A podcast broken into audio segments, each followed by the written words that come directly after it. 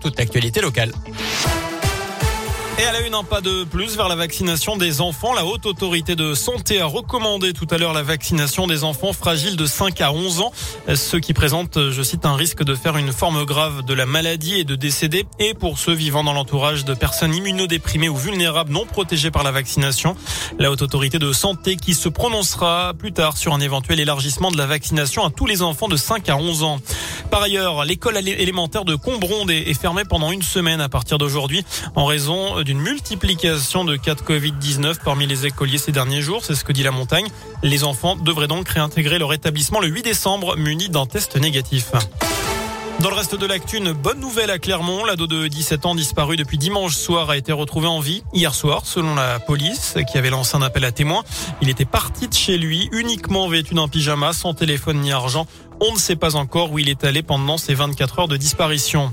Un individu de 28 ans jugé jusqu'à demain pour un coup de poing mortel à Clermont en juin 2016.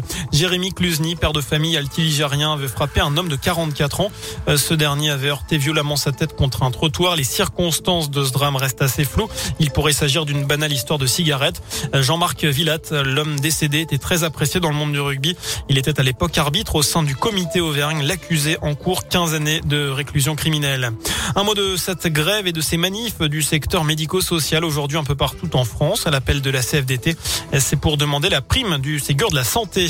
Une entrée au Panthéon aujourd'hui, celle de la militante antiraciste, résistante et artiste de musical Joséphine Baker, 46 ans après sa mort.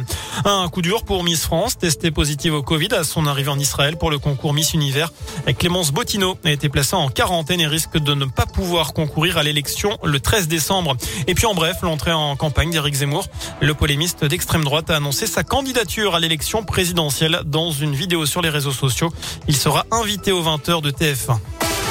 Un mot de sport du foot, l'équipe de France féminine défile Pays de Galles ce soir à Guingamp.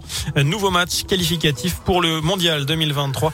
Le coup d'envoi, ce sera à 21h10. Enfin, vous allez à la bibliothèque, je pense, Nico, régulièrement. Bah oui, J'en ai aucun doute. Vous, avez- vous savez qu'il y a une durée limitée hein, pour rendre les livres.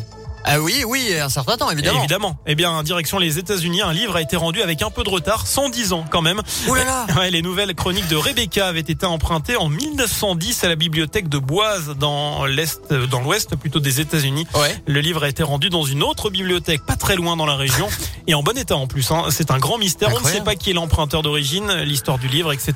Ah bah oui. Les registres de l'époque, vous en doutez, ne sont plus disponibles.